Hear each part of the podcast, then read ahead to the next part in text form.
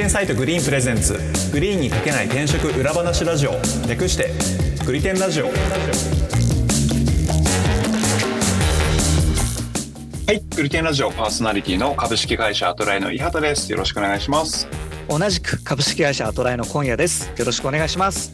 そしてフリーランスのライターとして企業取材を担当しております。武田です。よろしくお願いいたしますこの番組は転職アプリ Green の運営メンバーである伊畑今夜とグリーンで500社以上の企業取材経験を持つライターの武田さんとでグリーンに書ききれなかった個人的一押し企業について語ったり現場で感じる転職や中途採用のリアルについて話す番組です。よろしくお願いします。よろしくお願いします。はい、えっとね今回はですねちょっとえっとアンケート企画をやってみました。はいはい。はい。ツイッターのアンケートですね。そうですね。あの、はい。転職のその、まあ、いろんな会社を私取材していく中で、その、やっぱりこう、特に、特にベンチャーなんですけど、まあ、いろんな会社でやっぱりその組織のリーダーシップの形って、あまあ、いろいろだな、様々だなってすごい思うんですよね。うんで、その、じ自分が入る組織のリーダーシップの形って、実はその、えーは働く側からからすると、すごく影響が大きい項目な気がしてて、はいはいはい。そうですね。うん。だからそこをなんかこう見極めてから、こう、転職先って決めた方がいいんじゃないのかなって、もう本当常々思いながら取材してるんだけど、書くことはほぼないんですよ。うん。この会社はトップダウン型の組織ですとか、ボトムアップ型の組織。企業記事にはそうそう、書かないですね。きほぼ書くことはないので、ただそう、うん、ただそういうのってこう、面、面接とか面談の中で多分話聞いてると多分わかると思うんで、はい。うん。これって多分ね、どっちがいいどっちが悪いの問題じゃないと思うんですよ。ううんんうんうん。でも本当にこう、なんだろうな、その、その人のこう気質であったりとか、性格であったりとか、もしくはその、なんだろうな、その人のスキルのこう具合によってトップダウンがいい場合もあれば、ボトムアップもいい場合もあるっていろいろあると思うんですよね。はい。うん。で、まあ、そんなの、こう、ちょっと話してみたいなと思って、みんなってうん、その、どんなリーダーシップの形を良しとしてるのかなと思って、ちょっとアンケートを取ってみようと思って、アンケートを取ってみたんですね。はいはい。もう本当にズバリ、えっ、と、転職の際、経営えー経営者や上司のリーダーシップの形は、まあ、会社選びのポイントになりますよね、と。まあ、そこで、えっ、と、リーダーシップ、どんなリーダーシップのもとで働きたいですかっていう、もう二択です。もうトップダウン型、ボトムがアップ型っていう、もう二択で聞いてみました。うんはいちょっとね、結果ね、はい。私にと、私はね、ちょっと意外だったんですけど、あそうですか？うん私意外だったんですよ。えっとね、ボトムアップ型がね、えっと、84.2%。はいああもうほぼほぼ。トップダウン型が15.8%っていうね、ああちょっと私は意外なけ、結構均衡かなと思ってたんですよ。ああそうですか。えー。わなるほど。私結構納得感あったんですあ、そうですか。それぞれのか、それぞれの会社にメリットデメリットがあるんで、それタイプにね。ね。うん、だから人によっては多分、あトップガン、トップダウン型がいい、ボトムアップ型がいいっていうの結構ばらける気がしてて、したしてたんですけど、まあ、蓋を開けてみると、ボトムアップ型がほぼほぼという。結果になるそうですよね。なんか、いや、やっぱりその字面のイメージとして、うんそのうんトトップの言うことを聞かなければいけないっていう。ああ、そうそうそう。そういうふうにね、捉える場合もあるんですね。捉えるとは思うんですよね。だからボトムアップってなんか自分の意見がしちゃんと通る会社みたいなうんイメージだと思ったんで、いや、全くその通りで、けどそのイメージって、私は間違えてると、合ってるけど、間違えてると思ってるんですよ。ああ、それもわかります。はい。そうそうそうそうそう。うん要するに、こう、裏が、ひ翻せば、やっぱトップダウンっていうのは、やっぱ指揮、命令がはっきりしてるがゆえに、目指すとこもはっきりしてるし、でうん、それに対して、それぞれが何をすればいいかっていうのが結構明確なんですよね。うんうんそうですね。で、なんだ、なんだったら要するに、えっと、そのトップの人のリーダーシップ力があれば、どんどん引っ張ってくれるから、例えばちょっとわからないこととかあったら、多分全然導いてくれるだろうし、うんうんうんうん。で、大体こうトップダウンやる会社って、まあ、なんだろうな、やっぱりこうリーダーシップ持った人が上にいるパターンが多いから、そうですね。うんやっぱそれのリーダーシップの恩恵を受けることもあって、そこから学ぶことがあって、また今度はこう、また自分がトップダウンのその方、えっ、と、組織の中での上に立った時に、えっ、と、そういう、なんだろうな、リーダーシップを発揮できるっていうメリットはあると思うんですよね。うんうんうんうん。そうですねちなみにち。ょっと聞いてみたいんですけど、ボトムアップ型のリーダーシップって具体的にどういうリーダーシップなんですかね？あのね、まあ調整型というのか、要するにみんなの意見をこう集約して、こう、うんまあ民主、民主型とでも言いますか、でそれぞれの、要するに、えっと、意見というものを配慮して、こう、最大公約数的なところで、あそこを目指しましょうとか、それとか、なんだろうな、えっと、ビジョンだけ示しておいて、あそこに行くよっていうのだけ示しておいて、で、あと、要するに、えーその、マネジメントっていうところは、基本的にはこう、なんていうのかな、自由な中でやってもらって、こう、ちょっとこう、全体の、えー行き、行き先が間違えてるなと思ったら、ちょ、ちょっとこう、軌道を修正して、こう、あの、求、えー求める先にこう、導いてくれるタイプのリーダーシップというのか。はいはいはい。これ、今夜さんどんなイメージですか？いや、あのー武田さんと同じようなイメージは持ってましたけど、やっぱ、うんうんうん。は話聞いてて、あの、そんな調整役のリーダーがいるところの会社に行きたいのかって今、ちょっと思い始めて、そう。うん。うんうんで、結局会社を立ち上げたという、まあもちろん会社の形態にもよりますけど、途中から社長になった人とか、まあうん。ね、社員から社長になった方とか多分いらっしゃるとは思うんですけど、やっぱトップって結構、なんていうんですかね、引っ張ってってほしいなっていうイメージがあって、うん。うん。なんだろう、トップダウン系の社長がいる会社じゃないと、面白くないんじゃないかなと個人的になんか今聞いてて思っちゃったんですよね。うん、うん、う。うんう。うんん。なるほど。ただ小屋さん個人としては、そういう。わ私個人としては。ですね。うんで、まあ、そのやり方の中で話を聞いてくれる人と、超頑固で聞いてくれない人っていうのが多分タイプとしてはいるので、うん、う。うんんうん。めちゃくちゃ俺はこっちに行くんだって言ってて、周りの話を聞いてくれる人がいるっていうのがすごく、あの、ワクワクするし、なんかいい会社だなとか、なんか個人的には今話聞いてて思いましたね。なんかボボトムアップ型リーダーシップっていうもの、そもそもこれが何なのかっていうのを、うん。なんか個人的に思ったときに、僕はそんなリーダーシップ存在するのかってう、ん、うん、ちょっうん。と思って、はいはいはい。あの、いやこれまあなんかリーダーシップ論だとサーバント型リーダーシップみたいな名前で呼ばれるやつだと思うんですけど、さっき武田さんがおっしゃったようなやつで、ここれ本当に民主主義でやるってなったら絶対進まないことの方が多かったりするから、うんうんうんいやなんかこれ答えた方はどういうのイメージしたんだろうないや。そうだ、そうだけど、そうだけど、私もそう思ってたんですけど、最近、DAO の話聞いたじゃないですか。ああ、はい。あそこを鑑みると、多分、今後これが絶対出てくるだろうなと思ってるんですよ。あれってでもリーダーシップじゃないですよね。もうなんかそういうアーキテクチャーというか、いや、けど、その、その中で、例えば、その、なんだろうな、パジさんなんてまさしくあれ、リーダーシップ取ってるみたいなもんじゃないですか。あパジさん巻き込んでる感じですもんね。他の方をそうそうそうそう。ナウン、ナウンズっていうもともとあるやつの、要するにサブドメインみたいなやつを作って、日本で作ってやってるわけでしょ？はいはいはいはい。けど、その組織的には要するに、そのいわゆるトップダウン的な感じで、じゃなく、要するにみんなのその協力を集める形によって、この活動っていうのを活性化させようっていうタイプじゃないですか。はいはいはい。まさしくああいうのってボトムアップ型の組組織リーダーシップだと思うんですよね。いや、僕なんかリーダーシップの文脈の違いがある気がしていて、うんうんうんあの運動を始めることに関してはリーダーシップは、あある意味トップダウンだと思ってて、うんうん言ってもやるっていうのを決めてあの人が動かしてる。うんうんうん。ただ、それで実際に動いた、その DAO 形式の組織内においては、多分彼はリーダーシップは取ってなくて、うんうんあの、ちゃんとその仕組みで回るような場を設計するっていう感じなんで、いなんか、やいや、いやいや、その仕組みを回して、それを回すっていうリーダーシップを多分取らないと回んないと思うよ、多分。完全放置じゃ多分、ま、回んないと思うから、そういう形で DAO のは、理念はそっちですよね。ビットコインの例は、あれ、リーダー不在なんで、うん。だから、あパジさんがやろうとしてるプロジェクトではっていう多分範囲内ですよね。そうですねそうですねんそう。だから、それで言うと、そのリーダーシップっていうのは、要するにリーダー不在でも可能なのかっていう話でもなるわけじゃん。そうですね、そうですね。ねけど、リーダーシップイコール、呼ばないんじゃないかと思うんですけど。リーダーシップと呼ばないののか、それとも、要するにリーダーの中で、そのリーダーシップのある人と、けどな、ない、ないなりにやり方もあるわけじゃないですか。はいはいはい。すべての人が別にリーダーシップがあるわけではないと思うから、はい。うん。まあそのリーダーシップって、要するに、えっと、まあマネジメントの一つの形じゃないですか。うん。うん。はい。ってなった時に、その、リーダーシップっていうのの、その、なんだろうな、まあ変形でもないけど、はい。うんうん。亜種としてのこのマネジメントとしてのその元、ボトムアップ型リーダーシップっていう僕はイメージなんですよね。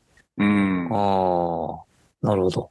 うんうんうんうん。ただ、いずれにしてもこの結果見てて思うことは、そのなんだろう、先頭に立ってぐいぐいみんなを引っ張っていくようなリーダーシップっていうものに対して抵抗のある人は多いんだろうなっていう結果見えますよね。いや、そうですよね。その冒頭に言ってた、うんその字面によるなんか良くない、そのさっき小屋さんが言ってた、あの、言うことを本当に頑固で全然反映してくれないみたいな、メンバーの意見全然聞いてくれないみたいなのをうん。想定してるだろうなとは思いました。うん、そうですよね。トップダウンって言われるとそうなっちゃいますよね、イメージは。うん。まあけど、いますからね。ありますからね、未だにそういう組織は。そういう、ありますよね。う。うんん。でその場合結構なカリスマ性が求められますよね。うんまあ、カリスマ性か、要するに、えっと、なんだろうな、歴史ですね。古い会社なんかもうそのポジションとしてのその、なんていうのかな、えっと、形としてもそういう力があったりしますから、ジョブズとかイーロン・マスクは多分トップダウンなんですよね。トップダウンでしょうね、おそらくね。なんでしょうね。ですよね。でも彼らが思い描いてる世界観とかに共感するとかやろうとしてることにやっぱり共感してやっぱ働いてたら、まあ許せるみたいなのもあるじゃないですか。うん。そうですね。うん。うんうんうんそこはあまり皆さんはイメージしきれなかったっていう感じであの、かな。そう、このボトムアップ型のリーダーシップって、あの、確かに存在するのが分かりづらいって話があるんですけど、はい。あのーなんて、なんて言えばいいのか分かんないけど、この事業会社作るところって結構リーダーシップ型多いんですよ、やっぱり。うんうんうん。トップダウン型ってことですか？あそう、トップガン、トップダウン型が多いんですよ、やっぱり。うん事業会社は。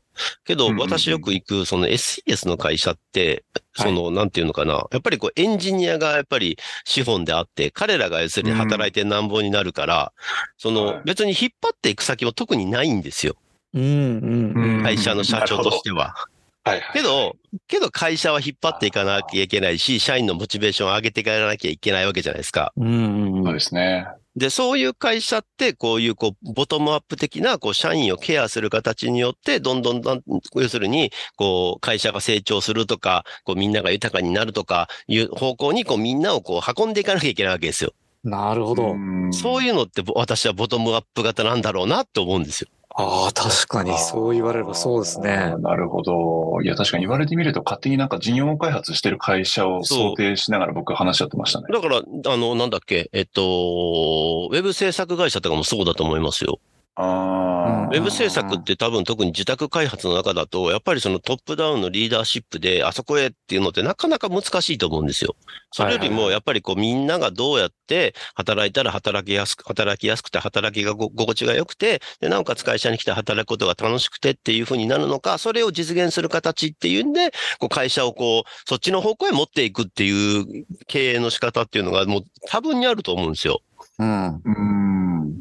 で、昔はね、その、ウェブ制作会社とか、その、なんだろうな、SES のそのシステム開発会社、小さな SIR さんも多分結構トップダウンな会社が多かった気がするんですよ。やっぱりこう、技術力があってとりあえず独立してみたいな。で、俺がとりあえず仕事取ってくるから、おあの、他のやつは俺のアシスタントから始まって、あとは自分で一人前になったらどんどん仕事取ってきてくれ、みたいな形も多かった気がするんですけど、うん。なんか最近は結構ね、もうそれだけじゃみんなついてこないのかなんか知んないけど、すごくなんかこう、なんかみんな、こう、こう一緒に働いてたメンバーがなんかいろいろなんか不満募らせて、それでこう、独立して、とりあえずみんなで何人かで独立して会社作ったけど、みたいな話を聞いてて、そういうのを見てるとやっぱり、まあこの人のなんか強烈な何かをやりたいっていうところじゃないけど、こう周りの人たちのこう、なんていうのかな、こう期待というのか、そうたまたまそのポジションにいたから、それに対して何とか答えようって形でこう起業して、それでこう会社がうまくいってるようなパターンっていうのも少なからずあったりするんですよね。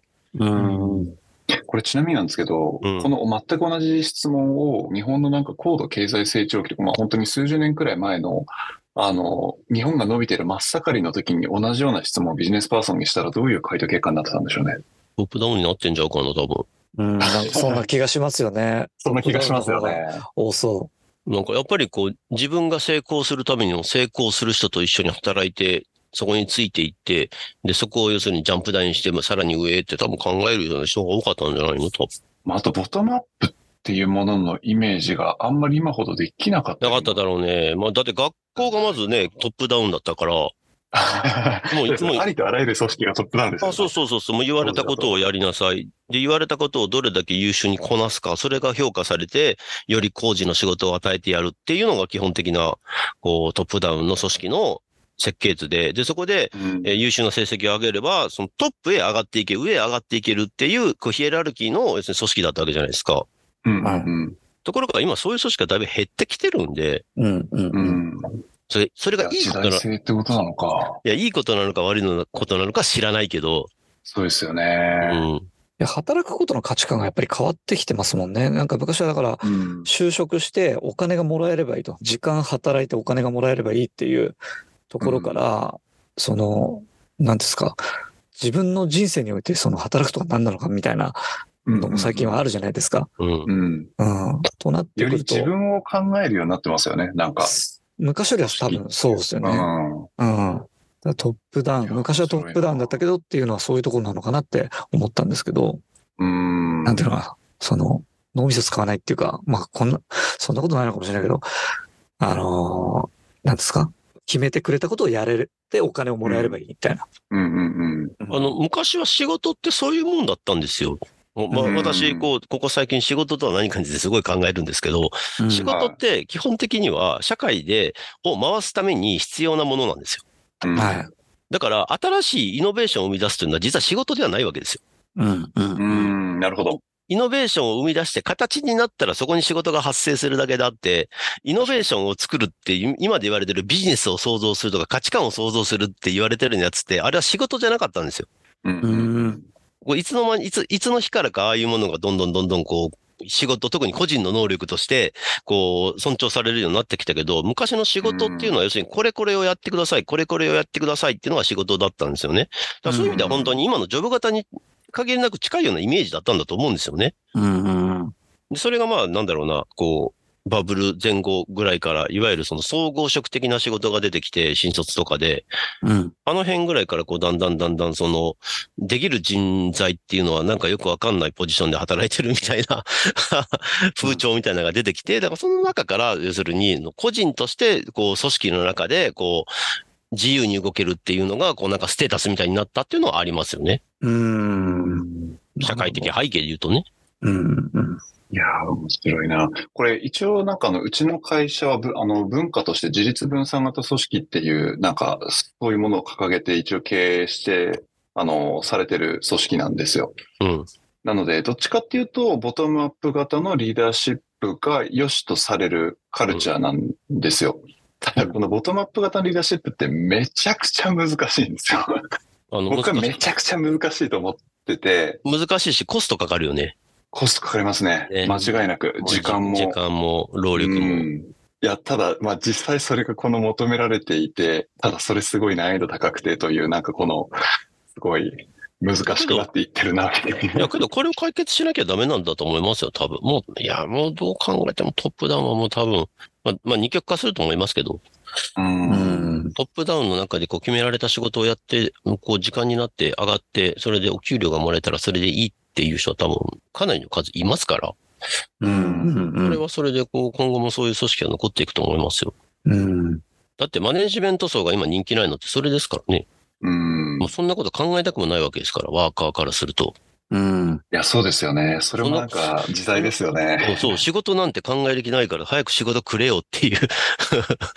仕事を作るのは俺の仕事じゃねえと思ってますから、仕事をやるのが俺の仕事だと思ってますから。ああ、なるほどな。これちょっとすみません。話それちゃう余談なんですけど、うんあの、オフトピックさんっていう、あの、結テック系で有名なポッドキャストがありまして、その中で最近そのシリコンバレーで伸びてる会社の特徴みたいな話があって、うん。まあ、あの、リーンスタートアップは失敗だったのかみたいなタイトルだったかな。ええ、で、面白い。そこで言われていたのは、いわゆるそのリーンスタートアップって、できるだけその、なんかミニマルバリアブルプロダクトみたいな、その最小限の価値あるプロダクトを作って、その検証を回しまくって、あの成功確率を上げていくみたいな方法論が結構、その、もてはやされていたのが直近20年とかだと思ってて、はい。で、実際にそれで、あの、大きくそのバリエーションを上げた会社って実はそんなにないよねみたいな話が最近あるらしく、うん。実際にそれ伸びてる会社って、もう本当にイーロン・マックスのなんかリーダーシップが一番典型なんですけど、もうトップがあの決めて、で、投資家とかなんかこういいろいろ言われてもこう、考えを変えずにひたすらそれをやってて突っ込みまくったところが結局大きく跳ねて、うん。まあ、リーンスタートアップ的にたやってたところって実際そんなに成功しなかったよねみたいな話があるみたいなのを前聞いたんですよ。うん。それってなんかまあリ、イコールリーダーシップがトップダウンの方が成功しやすくなってるみたいな話とはちょっと違うかなとは思いつつ、はい。あの、それはなんかすごい多分考えさせられたんですよね。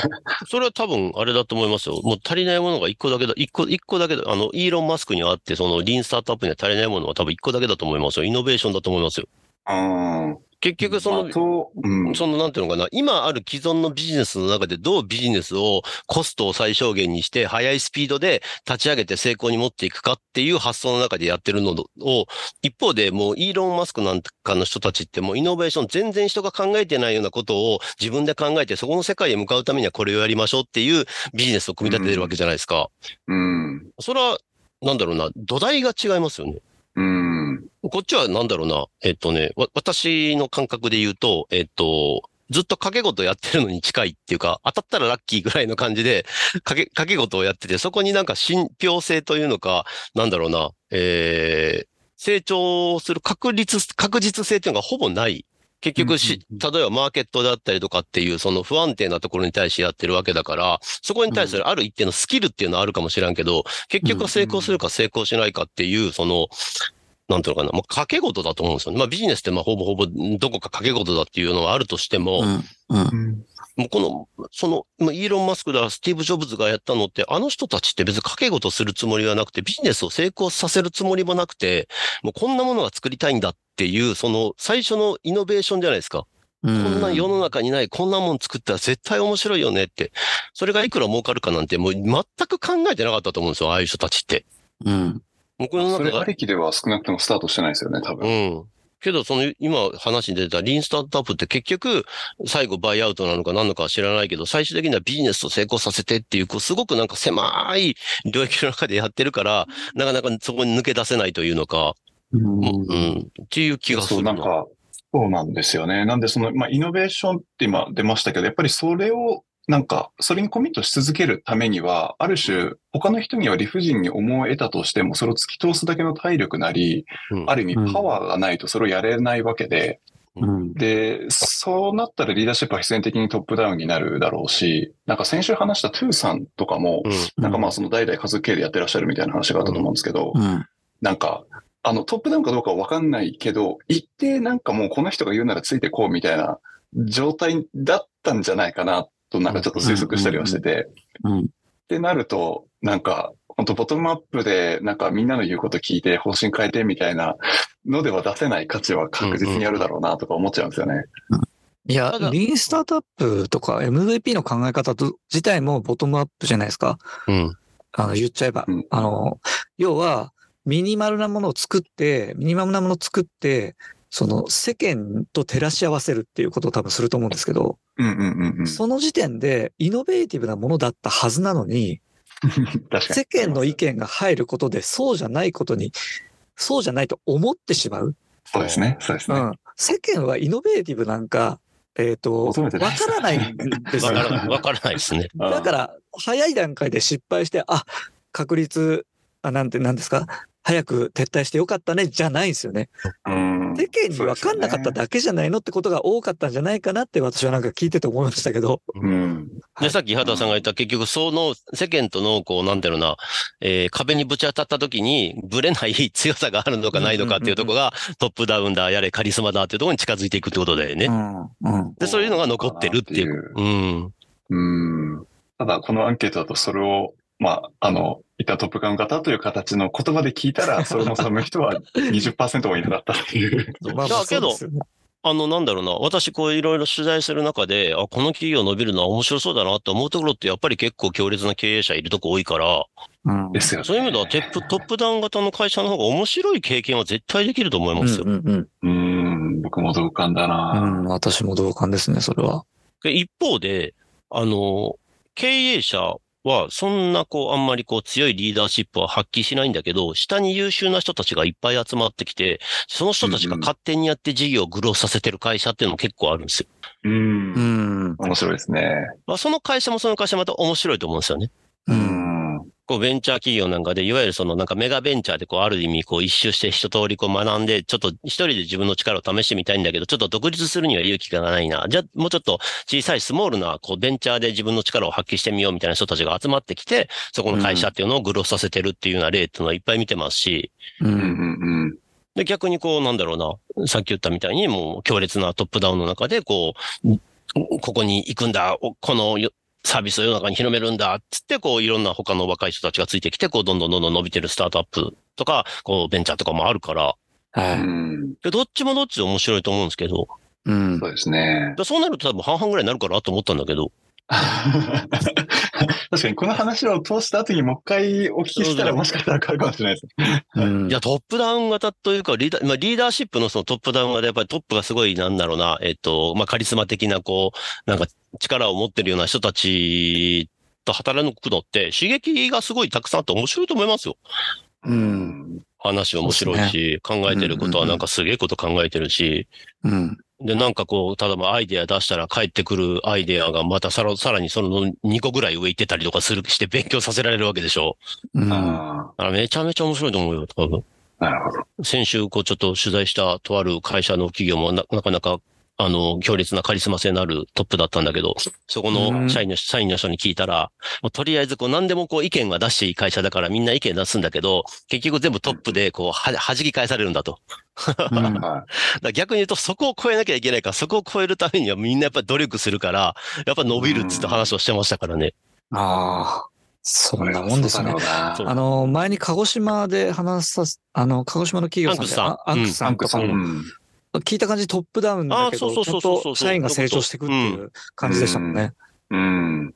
ああいうのも結構、矛盾しないんでしょうね。うん。ちゃんと。うんうんうん。だそういう意味ではなんかこう、あれも多分リーダーシップの形としては僕はボトムアップ型と思うんですよね。こう、なんか強烈にあそこに向かっていくぞっていうよりも、あそこいいんじゃないあそこ行こうよって言ってこうみんなを走らせるっていう、うんなるうん。ほど、なるほど。自分がこう先頭を向いては先頭で走るというよりも、うん。で、必要な時には先頭走るって言ってね。うん。必要な時に、必要な時には先頭走って、わーってついてきたらバトンを渡してみ、まあ自分また違うところにどっか行くっていう、そういうまあリーダーシップ。私はまあボトムアップ型かなと思うんですよね。なるほど。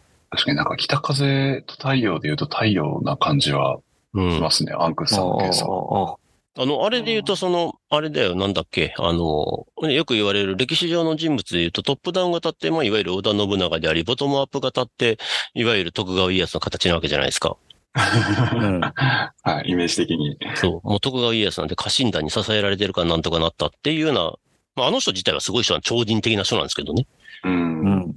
まあ、いずれにしてもこれなんか、なかでもうん深い話になりましたね、これ。うん。そうですね。なんか、うんなんかいろんな質問を投げてみて、この会社ってどういうか、あの、リーダーシップの形を良しとしてるんだろうなっていうのを測ってみるっていうのは、まあ一つの手だと思いますよ。で、まあうん自分がどっちの方が働きそこって結心地いいのか。構見えないですよね。でう。んうんうん。武田さん、いや、それ記事に書けないっていうの確かに、あの、いや、面白いなと思いました。確かにあんまりそういうの見たことないな。うん、書かないですけど、実はすごい、本当は書きたいんですけどね。ですよね。うんいや、超重要な情報だと思いますそうもん。本当は書きたくて、けど多分、どっちもその情報を求めてないんだろうけど、実はその情報が一番重要なんじゃないの？と僕は思いながら話を聞いてる。うん。まあでもやっぱ世間一般のそのイメージの、字面からイメージするものが、あの、思ってたものと違ったりするじゃないですか。あまうんあ、今回のアンケートとか特にそうだと思うんですけど、うん。実際トップダウンでもいいところもあるし、ボトムアップでも、悪いところもあるし、みたいなところがうまく表現できたりするといいいいですよね。そうですよね。そうですね。うん。はい。そんなところですかね。はい。はいなん。か少しでもあの考えるネタになったのであれば、あの、うん幸いでございます。はい。グリテンラジオは毎週月曜日に最新エピソードをリリースしています。お使いの音声配信アプリにてチャンネル登録、フォローぜひよろしくお願いします。